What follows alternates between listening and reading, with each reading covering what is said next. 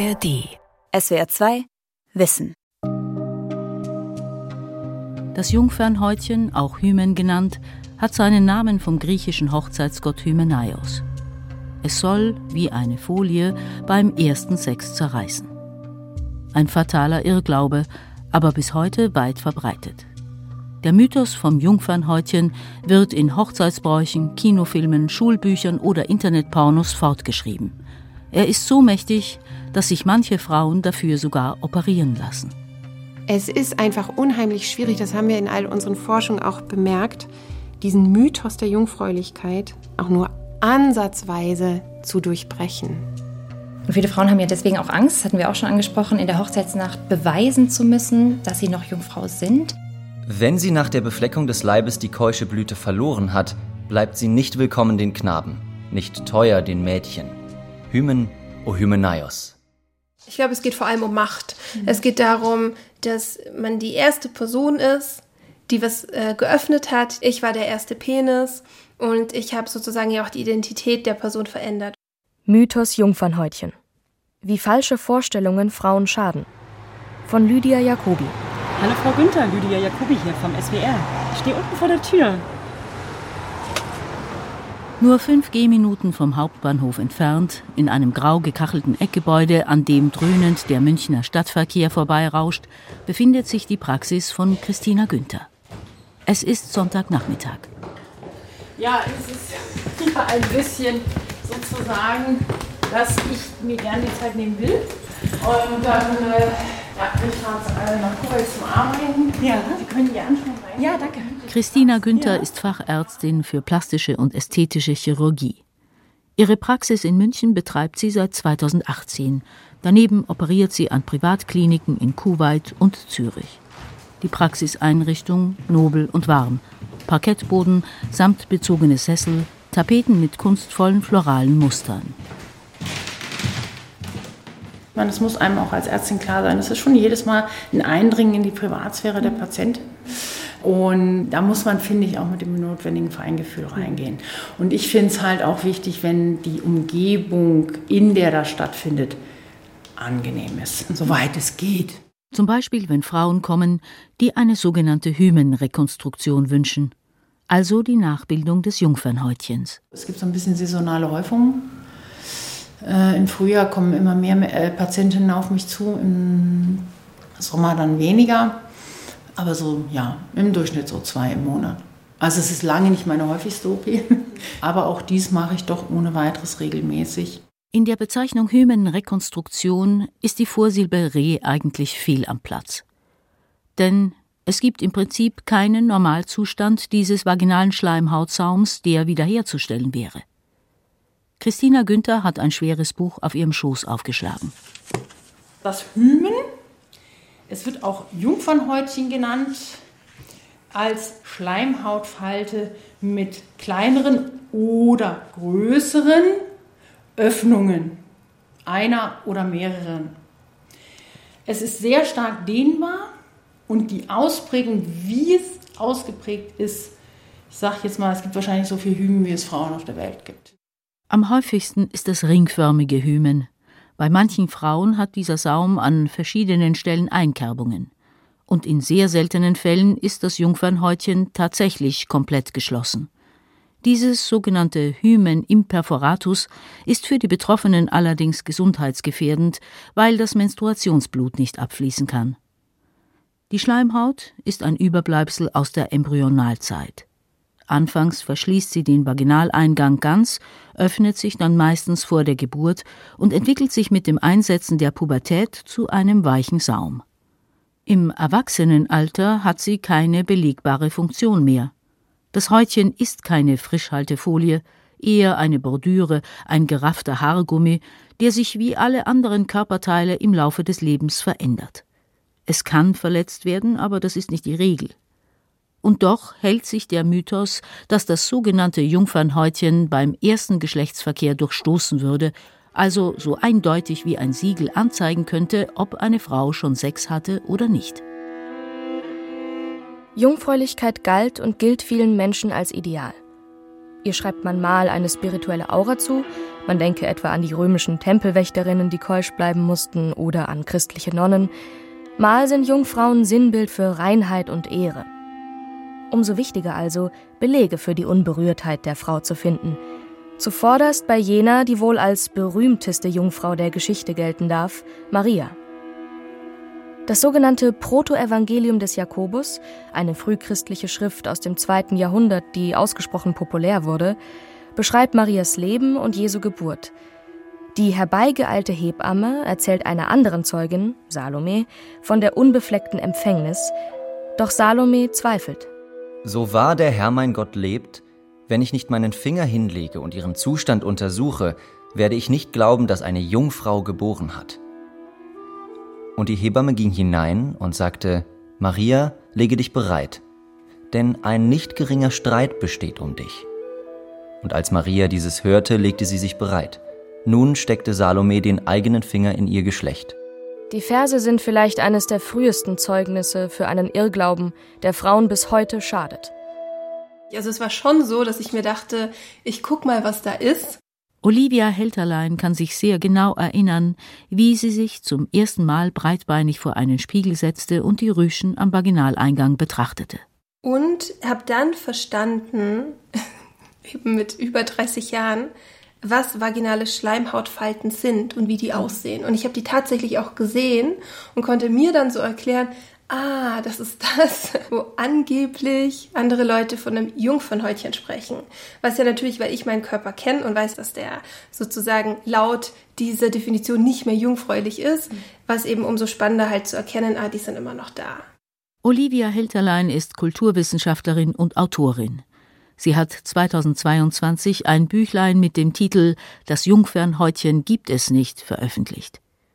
Eine Mischung aus Comic und wissenschaftlichem Essay, die mit den Legenden rings um die kleine Schleimhautfalte aufräumt. Sie gibt auch Workshops zu dem Thema. Aber ich habe hier tatsächlich eine Folie. Ich habe die kurz rausgesucht, mit was ich arbeite. Das ist ein Biologiebuch vom letzten Jahr aus Baden-Württemberg. Äh, Schulbuch 6. Klasse. Und hier steht zum Beispiel Jungfernhäutchen, also ganz groß betitelt. Mhm. Und dann steht eben, der Scheideneingang kann mit einem dünnen Häutchen verschlossen sein, dem Jungfernhäutchen.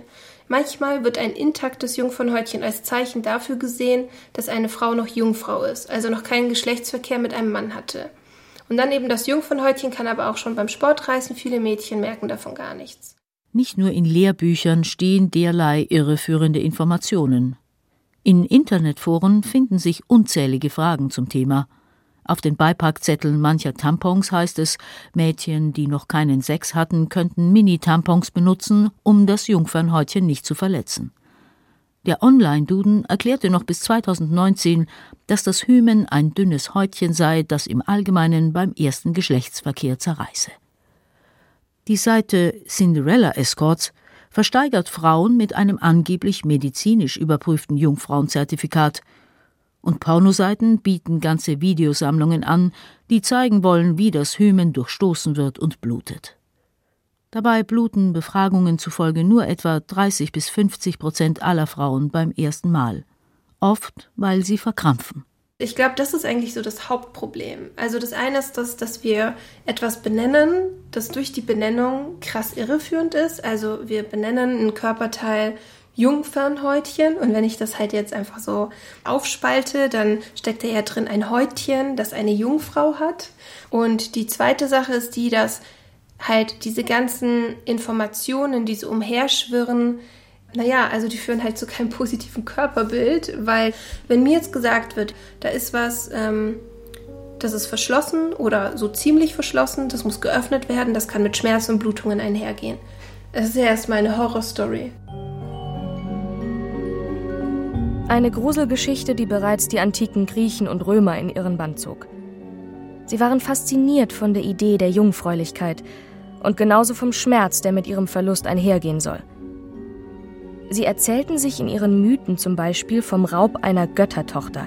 Die Römer nannten sie Proserpina. Sie erscheint in den verschiedenen Überlieferungen mal als blumenpflückende Jungfrau, dann wiederum selbst als abgezupfte Blüte. Ein Spiel mit den Metaphern, das bis heute im blumigen Synonym für die Entjungferung, die Defloration, nachklingt. Ich bin Lena Henke, ich bin Referentin für sexuelle und reproduktive Rechte bei Telefam.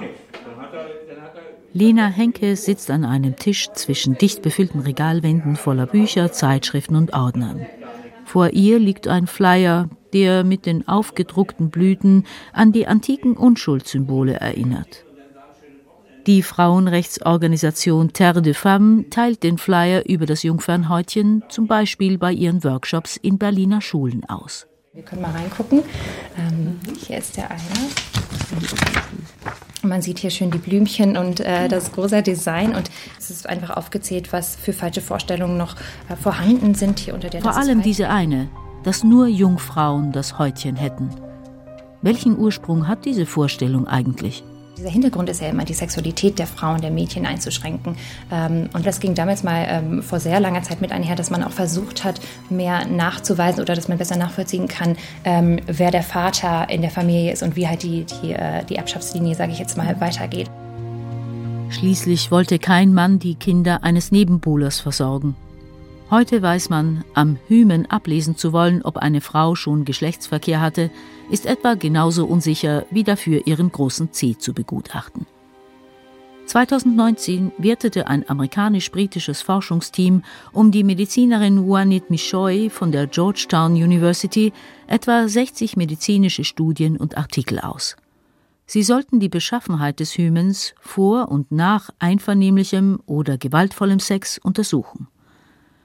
Die überwiegende Mehrheit der Untersuchungen ergab keinen Zusammenhang zwischen den sexuellen Erfahrungen einer Frau und dem Aussehen ihres Hymens.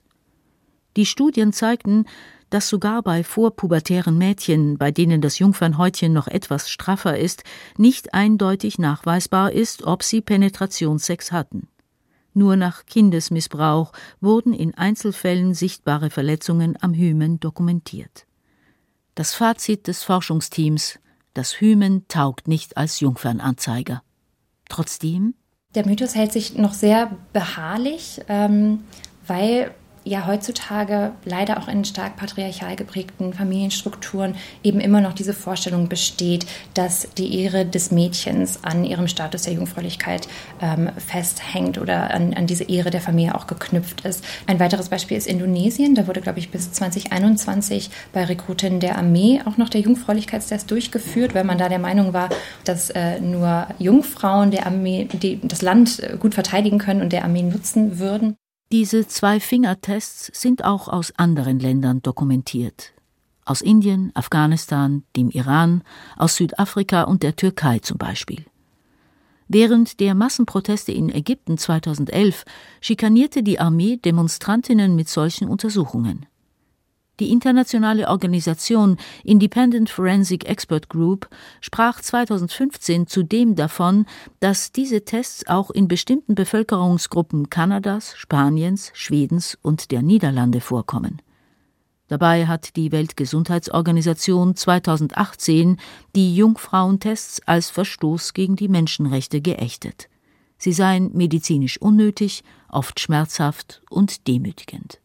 Für Mädchen und Frauen besteht dadurch mitunter die Gefahr von Partnern oder auch der eigenen Familie für die vermeintliche sexuelle Aktivität vor der Ehe bestraft und in den schlimmsten Fällen sogar ermordet zu werden. Und der Zwang, jungfräulich in die Ehe zu gehen, kann in stark patriarchal geprägten Familien dann eben auch zur Frühverheiratung führen, damit ein möglicher Ehrverlust vor dem Teenageralter oder im Teenageralter dann auch vermieden werden kann. Schon vor mehr als 200 Jahren untersuchten Mediziner die gesellschaftliche Bedeutung des Jungfernhäutchens und die damit einhergehenden Vorstellungen von Jungfräulichkeit. Die Entjungferung ist ein Herrschaftsinstrument des Patriarchats. Zu dem Ergebnis etwa gelangte der französische Arzt Louis de Jaucourt, ein Gelehrter des 18. Jahrhunderts. Mit beispielloser Akribie sammelte er das Wissen seiner Zeit, schrieb mehr als 15.000 Artikel für die berühmte Enzyklopädie des Aufklärers Denis Diderot. In seinem Beitrag über die Jungfräulichkeit polemisiert Jokur gegen deren Fetischisierung. Die Menschen haben, stets eifersüchtig auf Alleinansprüche aller Art, immer schon großes Aufhebens gemacht von allem, von dem sie glaubten, sie könnten es exklusiv und als Erste besitzen. dieser Art ist die Torheit, welche die Virginität der Mädchen zu einem realen Wesen erklärt hat. Rings um die vermeintliche physische Gestalt der Jungfräulichkeit hätten die Menschen Zeremonien, sogar Urteile und Strafen aufgestellt, schreibt Joko. Er wusste, dass längst nicht alle Mädchen beim ersten Geschlechtsakt bluten, hatte aber keine Hoffnung, diese, wie er schrieb, lächerlichen Vorurteile zu zerstören. Denn was zu glauben angenehm sei, werde immer geglaubt werden. Sätze, die vor mehr als 250 Jahren fielen. Umso tragischer, dass noch heute ein roter Fleck auf dem Laken oft über den Wert einer Frau entscheidet. Grundsätzlich bin ich noch eine von diesen alten Ärztinnen, die wirklich den hippokratischen Eid abgelegt hat und der verlangt von mir, äh, jedem Patienten, dem ich mit meiner ärztlichen Kunst helfen kann, auch zu helfen. Das ist auch, obwohl es vielleicht ein bisschen komisch klingt aus dem Mund einer plastisch-ästhetischen Chirurgin, immer noch eine große Motivation. Zurück in München in der Praxis von Christina Günther.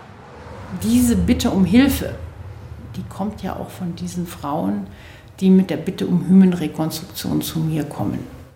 Christina Günther informiert auf ihrer Website über die Operation, so wie viele plastische Chirurginnen und Chirurgen. In fast jeder deutschen Großstadt findet sich eine oder mehrere Praxen, die eine Nachbildung des Jungfernhäutchens anbieten. Die Kosten können je nach Fall auf über 3000 Euro steigen und richten sich nach der ärztlichen Gebührenordnung. Wer sind die Frauen, die für so viel Geld die vermeintliche Unschuld wiedererlangen wollen. Die jüngste auf ihrem Behandlungsstuhl, erzählt Christina Günther, sei 22 Jahre alt gewesen, die älteste fast 50. Diese Frauen erleben häufig schon erhebliche seelische Konflikte. Und ob diese Frau aus einem europäisch-christlichen Hintergrund kommt sei er katholisch oder von evangelikalem Hintergrund. Evangelikale Sekten gibt es auch, die da manchmal eine etwas seltsame Einstellung haben. Oder aus Indien stammt oder ob es sich um eine muslimische Frau handelt. Das ist mir egal, das steht mir auch nicht zu, da ein Urteil zu sprechen und zu sagen, der Frau steht es zu und der Frau steht es nicht zu. Die Chirurgin erinnert sich an die bayerische Katholikin, die als Kind von ihrem Vater missbraucht wurde und das Erlebnis ungeschehen machen wollte. An die vergewaltigte Geflüchtete.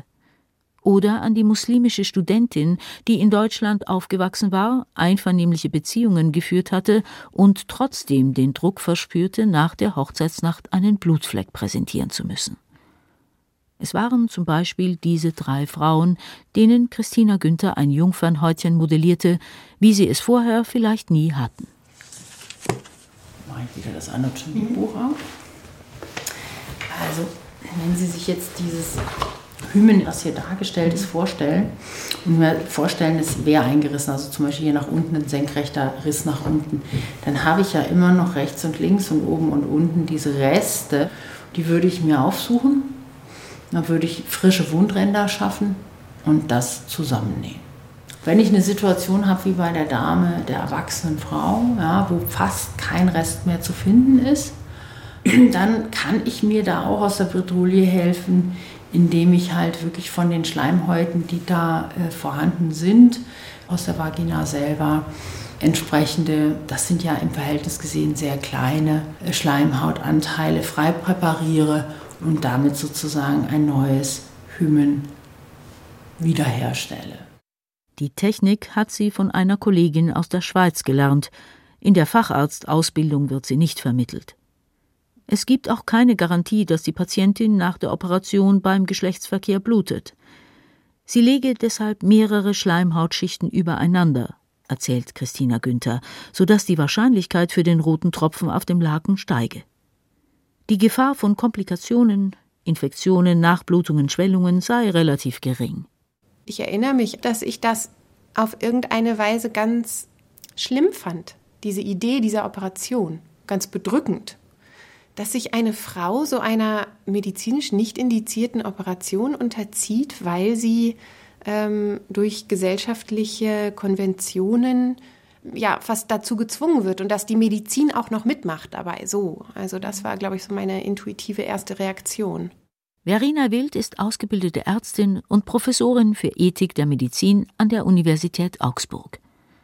Vor einigen Jahren sprach sie mit einer befreundeten Soziologin in Tunesien.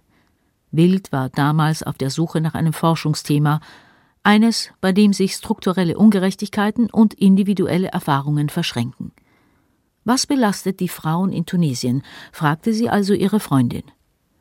Da gebe es diese eine Operation, um die die Gedanken vieler Frauen kreisten, erwiderte diese. Also es ist mit Abstand die aufwendigste Studie, die ich je gemacht habe, wegen dieser, ja, es war hochsensibel alles. Verena Wild und ihr internationales Team widmeten sich mit der Untersuchung der Hymenrekonstruktionen einer Materie, die damals noch kaum einer angefasst hatte.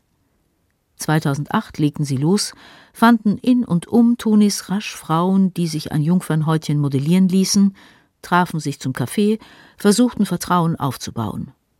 Letztendlich stimmten sechs Betroffene einem Interview zu. Dazu vier Begleiterinnen, vier Ärzte und eine Hebamme. Außerdem sprach Verena Wild mit zahlreichen Beratungsstellen und Medizinerinnen und wertete Online-Foren aus. Vier Frauen von unserem Interview-Sample haben uns erzählt, dass sie das aus einem sehr, sehr großen Druck heraus machen, weil sie sonst nicht heiraten können. Diese, diese Operation hatte eine ganz zentrale Funktion in ihrem Leben. Sie haben teilweise angefangen zu arbeiten, haben eine Ausbildung gemacht, einen Job angefangen, weil sie wussten, ich muss das Geld zusammenbekommen. Und dann haben sie mögliche Kandidaten für diese Eheschließung abgelehnt, weil sie das Geld noch nicht zusammen hatten.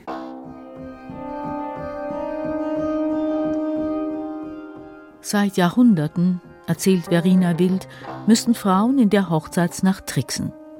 Es seien nicht unbedingt die Ehemänner, die nach dem roten Fleck verlangen, sondern manchmal auch die Schwiegermutter oder die Nachbarn, die das Laken am nächsten Tag an der Wäscheleine flattern sehen wollen. Also stechen sich Frauen in den Finger oder führen vor dem Akt eine Kunstblutkapsel ein. Die Hymenrekonstruktion ist nur eine weitere Spielart dieser Obsession, die Operation ein offenes Geheimnis. Im Laufe der jahrelangen Arbeit habe sich ihr Blick auf die Praxis der Hymenrekonstruktion geändert, sagt Verena Wild. Schlimm fand sie sie am Anfang. Ärzte würden sich zu Komplizen patriarchaler Machtstrukturen machen. Jetzt spricht sie von einer im besten Fall nüchternen Entscheidung in einem Umfeld, das Frauen nach wie vor unterdrückt. Und deshalb ist das so, so kompliziert. Also ist das ethisch zu rechtfertigen, eine Hymenrekonstruktion durchzuführen oder nicht? Und da würde ich dann sagen, ja, wir nennen das in unserem Paper Pragmatic Empowerment, so ein pragmatischer Weg für die Frauen, ihr Leben zu leben, wie sie das möchten. Sie können vorher ihr Leben leben, wie sie möchten, vor der Eheschließung. Sie möchten aber dann heiraten und Kinder bekommen. Und wenn das der Weg ist, dann finde ich nicht, dass man auf den Schultern von diesen individuellen Frauen diesen Kampf um Geschlechterungerechtigkeit austragen darf. Man muss gar nicht nach Tunesien schauen. Auch in der westlichen Welt wird der Mythos der Jungfräulichkeit fortgeschrieben. Man denke an den Bestseller Fifty Shades of Grey, in dem die Literaturstudentin Anna für ihren dominanten Liebhaber Christian vor allem deshalb wertvoll ist, weil sie noch nie mit einem Mann intim war. Oder an die überaus erfolgreiche Saga Twilight, in der die Hauptfigur Bella bis zur Hochzeit mit dem sexuell erfahrenen Vampir Edward Jungfrau bleiben muss. In der Erwartung größter Schmerzen, womöglich sogar ihres Todes, verliert sie ihre Unschuld, ihre Blüte. Der Vampirbiss wird zur Metapher für die Defloration. Die fünf Folgen der Fantasy-Reihe spielten mehr als drei Milliarden Dollar ein. Vor allem beim jüngeren Publikum waren sie beliebt. Was also tun gegen einen so weit verbreiteten Irrglauben, gegen die Mystifizierung von ein paar Zentimetern Gewebe?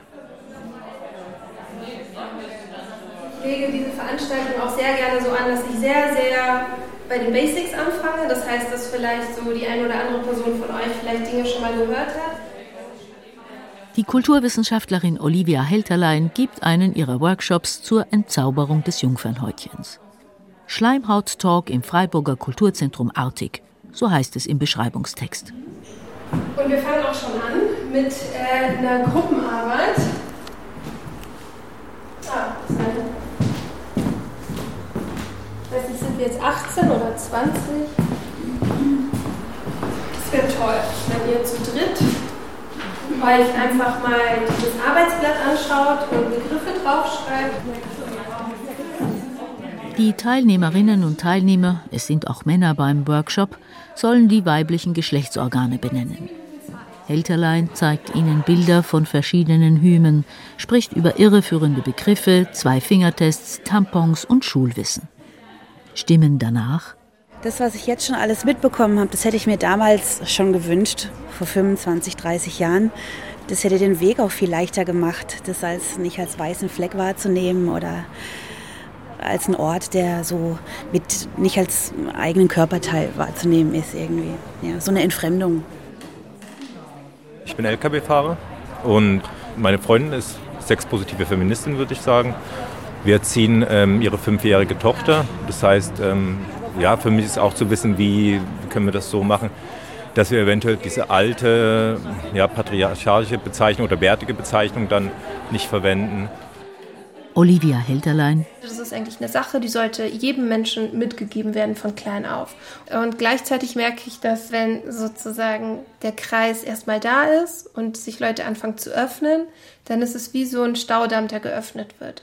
Die Kulturwissenschaftlerin wünscht sich mehr Gespräche, mehr Aufklärung über die Schleimhaut, die so trivial ist und zugleich heilig gesprochen wird dann würden vielleicht auch weniger Frauen darum bitten, ihre Jungfräulichkeit für viel Geld operativ herstellen zu lassen. Neben den plastischen Chirurginnen und Chirurgen gibt es ein paar Praxen, die an der Hymenrekonstruktion nichts verdienen wollen. Das Berliner Familienplanungszentrum Balance zum Beispiel führt die Operation in Notfällen durch für rund 200 Euro. Eine Studie aus den Niederlanden hat zudem gezeigt, dass sich viele Frauen nach umfangreichen Aufklärungsgesprächen gegen den Eingriff entscheiden würden. Das könnte ein Weg sein, um die Mythen ums Jungfernhäutchen zu beerdigen, sagt Olivia Helterlein. Auch die Schleimhaut anders zu benennen, so wie es der schwedische Sprachrat seit 2009 empfiehlt. In Schweden heißen die rosigen Rüschen vaginale Corona. Und es sind nicht zuletzt die Männer, die sich von alten Irrtümern und Machtansprüchen über den weiblichen Körper verabschieden müssen. Was wäre in unserer Gesellschaft los, wenn wir nicht daran glauben würden? Naja, also dann wäre in erster Linie, würde es einfach bedeuten, dass für die Vagina die gleiche Freiheit gelten würde wie für den Penis. Also ich denke mir so, wir würden alle davon profitieren. Alle Personen davon, wenn wir diesen Mythos halt nicht mehr hätten.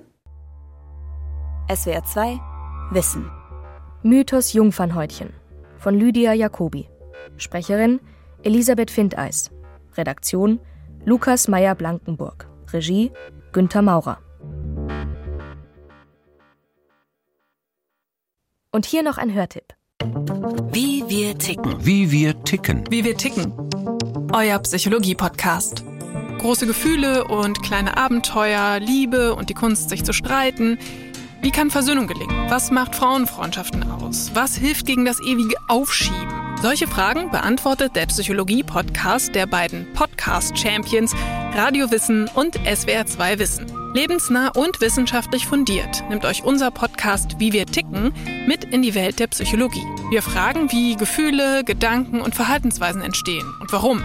Wir reden über Sehnsüchte und Süchte, wir klären auf über psychische Erkrankungen, gehen zurück in die Kindheit und wir sagen, wie ihr euch und andere besser verstehen könnt. Wie wir ticken. Euer Psychologie-Podcast von Radiowissen und SWR2 Wissen. Alle Folgen findet ihr in der ARD Audiothek. SWR 2 Wissen. Alle Folgen in der ARD Audiothek. Manuskripte und weitere Informationen unter swr2wissen.de.